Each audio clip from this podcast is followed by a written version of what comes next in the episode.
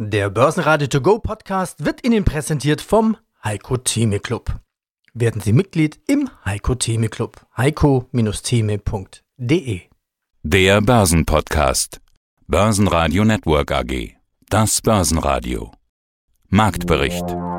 Im Studio Sebastian Leben und Peter Heinrich. Außerdem hören Sie zu Wasserstoffaktien, Noise Tradern und TUI, Aktienexperte Lars Erichsen, zu Immobilienaktien, Aktienanalyst Stefan Schaff von SRC, den wir am Mittwoch auf dem Plato Eurofinance Investorenforum getroffen haben, zur Monatsumfrage, wem Anleger beim Kauf von Zertifikaten vertrauen, Lars Brandau vom Deutschen Derivateverband und Heiko Geiger von Fontobel zu Investitionen in den Fontobel China New Vision Index, der von Chinas Fünfjahresplan profitieren will. Sie hören Ausschnitte aus Börsenradio-Interviews. Die ausführliche Version der Interviews finden Sie auf börsenradio.de oder in der Börsenradio-App. Nach den Rekorden in dieser Woche legt der DAX mal wieder einen Minustag ein. Minus 1% auf 15.629 Punkte. Der ATX in Wien gibt 0,8% nach auf 3.412 Punkte. Die Wall Street schaffte es nach schwachem Start bis Xetra-Schluss aber schon wieder ins Plus. Kommen wir also schon wieder zurück in den Plus-Minus-Plus-Minus-Modus? Gewinner im DAX gab es nur wenige. Beste Werte waren E.ON mit plus 1,1%, Linde mit plus 0,7% und Deutsche Wohnen mit plus 0,2%. Die Liste der Verlierer dagegen ist lang. Unter den stärksten DAX-Verlierern waren Siemens mit minus 2,5% und Siemens Energy mit sogar 11,1% Minus. Windkraftanlagenbauer Siemens Gamesa hatte eine Gewinnwarnung gemeldet. Grund sind stark steigende Rohstoffkosten und höhere Anlagen. Anlaufkosten. Daraufhin musste auch Mehrheitseigner Siemens Energy die Prognose senken. Weiterer Verlierer im DAX war Infineon mit minus 2,5 Prozent. Mein Name ist Lars Erichsen, ich bin Chefredakteur der Renditespezialisten und außerdem begeisterter YouTuber und Podcaster zu finden unter meinem Nachnamen Erichsen und natürlich auch in anderen Social Media Sphären tätig, unter anderem Instagram. Da habe ich dich gestern Abend gesehen, da bist du ja auch recht aktiv. Da hast du dich an deine Community gerichtet. Die generelle Markteinschätzung, die lassen wir an der Stelle jetzt einfach mal raus und steigen direkt mit den von dir besprochenen Aktien ein. Du hast vor allen Dingen über Wasserstoffaktien gesprochen. Wir haben ja gerade dieses Fit for 55 in aller Munde, also die neuen Klimaziele der EU, um den Klimawandel zu stoppen. Die meisten sind sich ja eigentlich einig, dass dafür ein Ausstieg aus dem Verbrenner Motor zumindest mittelfristig notwendig ist. Interessanterweise hast du in dem Video oder in dem Stream gestern Abend gesagt, dass du in den letzten Wochen nur noch wenig gehört hast von den Wasserstoffaktien, also zumindest aus deiner Community. Davor kamen da ganz viele Fragen, momentan nicht mehr so sehr. Wieso das eigentlich? Von denen müsste doch eigentlich genau jetzt die Zeit kommen.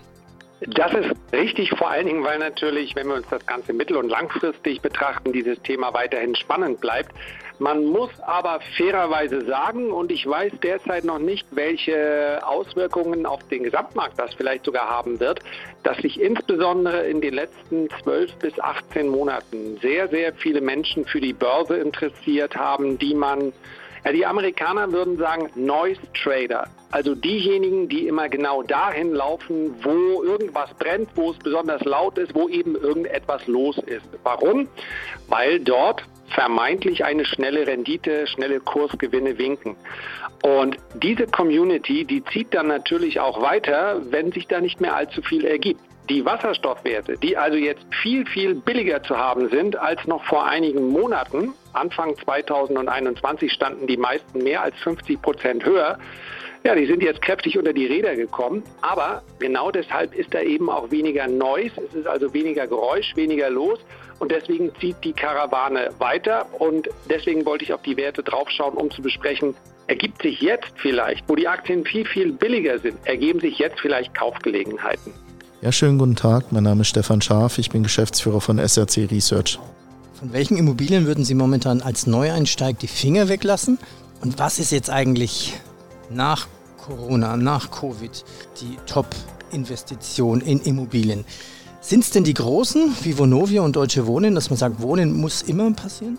Ja, Wohnen ist sicher nicht schlecht. Der Bereich Residential, eine Deutsche Wohnen bzw. eine Vonovia sind natürlich auch schon ein ganzes Stück gelaufen, ja. Es gibt aber auch Werte in der zweiten oder in der dritten Reihe, eine Peach Property. Das ist eine Schweizer Gesellschaft, die aber einen Bestand von fast 30.000 Wohnungen in Deutschland hat, die nicht ganz schlecht ist. Eine S-Immo hat sehr viel Land, sehr viel Grundstücksreserven in Berlin und im Umland. Das ist eine österreichische Aktie, eine ATX-Aktie. Die ist sicher auch jetzt noch nicht so hoch bewertet. Wir haben da ein Kursziel von 26 Euro. Eine UBM, die sehr viel auch im Residential-Bereich in Deutschland entwickelt. Also es gibt durchaus noch interessante Unternehmen. Der Logistikbereich, der heute hier auch angesprochen wurde, eine VIB Vermögen, die jetzt viele Jahre in Folge ihre Dividende steigern konnte, ist auch eine sehr interessante Aktie, die natürlich auch schon ein bisschen gelaufen ist, das ist ganz klar die es aber auch immer wieder schafft, ihre mit guten Developments zu überzeugen und die Portfoliogröße zu erhöhen. Also es gibt durchaus noch interessante Unternehmen im Immobilienbereich. Das Thema Sachwerte und Betongold ist in aller Munde und das merkt man auch hier auf der Konferenz. Vonovia-Fusion mit Deutsche Wohnen wurde jetzt vom Bundeskartellamt letzte Woche genehmigt. Ist der Zug dann für die Aktie abgefahren? man muss immer gucken, bei den Übernahmen eigentlich vorher dabei zu sein und auf der richtigen Seite dabei zu sein. Man müsste sich überlegen, welche Unternehmen sind jetzt vielleicht Übernahmekandidaten im Immobilienbereich, sei es im Residential-Bereich, ja. Wer könnte interessant sein für eine Übernahme? Eine LEG-Immobilien gibt es noch, eine Peach Property habe ich eben genannt. Welche Unternehmen gibt es noch, die ein gutes Geschäft machen, die auch eine anständige Größe jetzt beisammen haben und die vielleicht dann irgendwann in diesem Bereich eine Rolle spielen, ja. Wenn man den Wohnbereich anguckt, als Privatisierer gibt es noch eine Accentro Real Estate, die auch im Moment noch weit unter dem inneren Wert notiert, der eher bei 12 Euro liegt und die auch da noch unter 10 Euro ist. Und im Bürobereich muss man halt schauen, welche Firmen passen zusammen, wo können noch Effizienzen gehoben werden. Das ist natürlich im Residential-Bereich leichter als im Bürobereich. Allerdings auch dort kann es Möglichkeiten geben, wo Dinge zusammenpassen und sich dann praktisch Übernahmen anbahnen. Übernahmen, ja. Sie sind ja bald in Wien, haben Sie mir erklärt. Sie fliegen dann rüber. Also SIMO lehnte das Übernahmeangebot der Immofinanz ab. Dann Immofinanz gibt Übernahmeangebot für SIMO auf. War es das?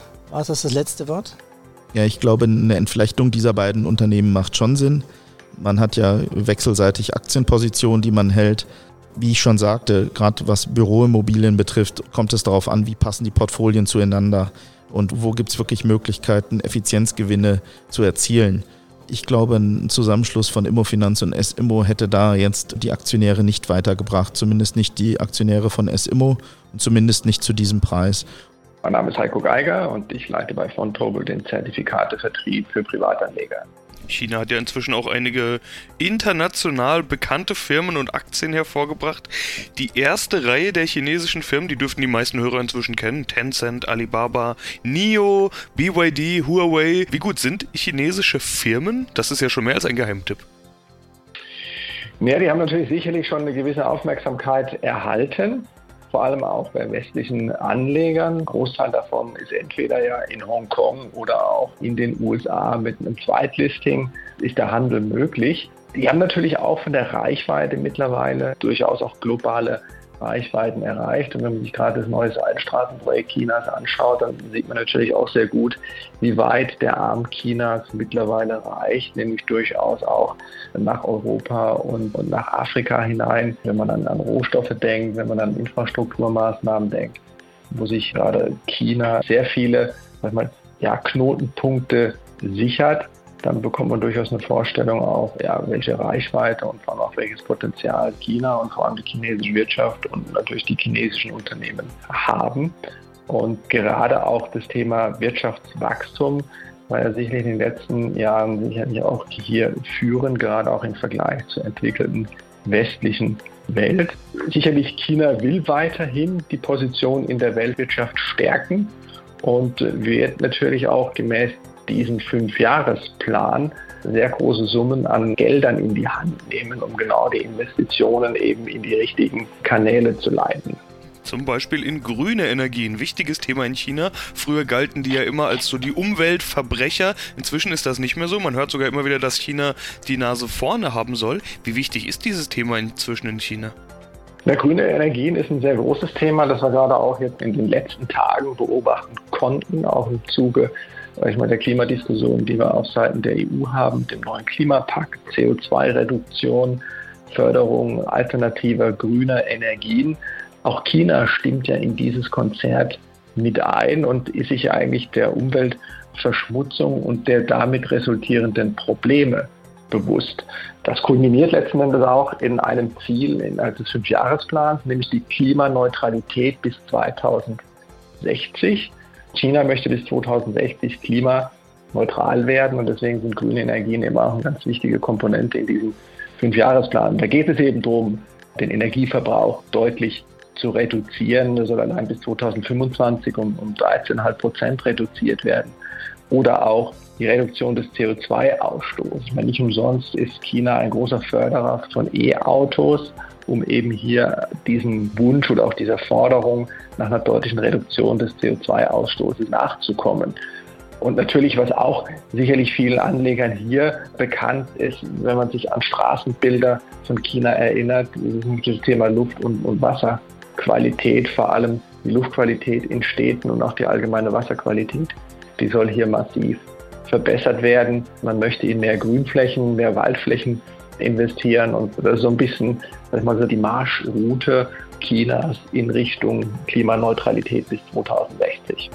Mein Name ist Lars Brandau, ich bin Geschäftsführer beim Deutschen Derivatverband und wir wollen sprechen über die Ergebnisse der Trendumfrage aus dem Juli 2021. Ja, und die Frage war sinngemäß, wohin wird geschaut oder gehört, vielleicht gesehen, wenn ein Anleger eine Produktkaufentscheidung treffen wird und will. Was kam dabei heraus?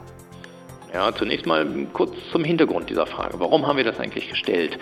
Vor gut dreieinhalb Jahren sind die Produktinformationsblätter eingeführt worden. Also der Regulator hat sich gedacht, und davor gab es jahrelange Arbeit, bis man dahin kommt, so eine Art Beipackzettel dem Anleger mit auf den Weg zu geben. Das soll helfen, die Vergleichbarkeit herzustellen, wenn man sich verschiedene Finanzprodukte anschaut. Und für uns ist aber die Frage gewesen, wie kommt das eigentlich an? Wer guckt sich sowas an? Und wir haben das in einen Kontext mit anderen Medien gestellt. Und dann kamen relativ spannende Ergebnisse bei raus, nämlich 43 Prozent der immerhin 778 Personen, die teilgenommen haben, sagen, wir vertrauen vor dem Kauf eines Wertpapiers insbesondere erstmal auf Informationen aus Medien. Also ganz klassisch, nach wie vor. Dann sagen weitere 30 Prozent die Produkterläuterungen des Emittenten. Also auch da fruchtet offensichtlich der Servicegedanke der Emittenten, die viel Arbeit gemacht haben, wenn es um die Erläuterung ihrer Produkte eigentlich geht. Und dann kommen 15,3 Prozent, die sagen,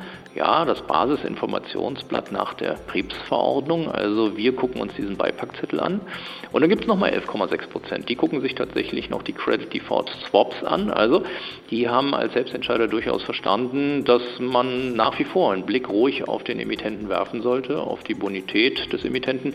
Insofern ist es ein ganz spannendes Ergebnis, wo wir aber auch, glaube ich, feststellen sollten, ja, die Akzeptanz für dieses Basisinformationsblatt ist, sagen wir mal, nicht ganz so ausgeprägt, wie wir uns das vielleicht vorgestellt haben. Tui, die leiden natürlich und die leiden weiterhin. Du hattest den schönen Satz gesagt, eine Rakete ist das nicht gerade. Da habe ich ja laut gelacht. Was, was geht bei Tui, beziehungsweise geht da überhaupt noch was? Ja, bei TUI muss ich tatsächlich auch hinzufügen, ich finde, das ist immer mh, mm, ganz sauber, wenn man das macht. Schließlich und endlich versucht ein jeder objektiv zu sein, aber in dem Moment, wo ich investiert bin, ist es nicht mehr ganz so einfach. Und bei TUI bin ich schon längere Zeit auf der Short-Seite aktiv, das heißt also setze auf fallende Kurse und bin da ja, was soll man sagen, leider Gottes in recht guter Gesellschaft. Leider Gottes für all diejenigen, die auf steigende Kurse setzen. Also Jeffries zum Beispiel hat gerade erst eine Studie rausgebracht und sagt, underperform mit einem Ziel von 90 Cent. Wir sind aktuell bei 3 Euro und ja, 66 ungefähr. Bei TUI sprechen wir einfach über einen enorm hohen Schuldenberg. Die Wandelanleihe und so weiter, all das, was sie ausgegeben haben, das ist ein Tropfen auf den heißen Stein. 2,5 Milliarden ist der KfW-Kredit groß und TUI benötigt jeden Monat fast 200 Millionen Euro. Ja, unter dem Strich muss das als Gewinn rausspringen, um allein mal seine Schulden zu bedienen. Und das sind Interpretationen von mir der aktuellen bilanziellen Situation. Ja, das ist klar. Aber TUI hat das Problem, dass genau jetzt eben schon wieder Reiseziele gestrichen werden. Die Kanaren, wir haben Spanien, was nicht mehr so ganz attraktiv erscheint. Wir haben vielleicht kein Reiseverbot, also seien wir mal ganz ehrlich. Ich bin mir sicher, ein jeder kennt jemanden oder ist vielleicht in derselben Situation, der sagt, nee, jetzt fliege ich da nicht mehr hin. Ich habe ja keine Lust, dass ich möglicherweise, so wie das in Portugal der Fall war, dann mit einmal doch in Quarantäne muss. Also Das ganze Geschäft von TUI läuft nicht gut, aber das Hauptproblem von TUI ist nicht die Pandemie. Das ist kurzfristig ein Verstärker der miserablen Situation. Das sind einfach Konzerne wie Booking.com, wo ein Großteil dessen, was früher über Reisebüros abgewickelt wurde, jetzt online, schnell und in der Regel auch etwas günstiger abgewickelt wird. Und unter diesem Aspekt, ja, mir fällt leider nicht so ganz viel ein, was ich hier als Hoffnungsschimmer für die nächsten Wochen, Monate und Jahre zeichnen könnte.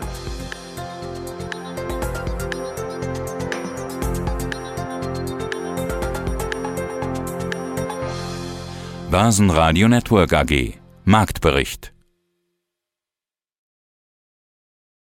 Der Börsenradio To Go Podcast wurde Ihnen präsentiert vom Heiko Theme Club. Werden Sie Mitglied im Heiko Theme Club. heiko-theme.de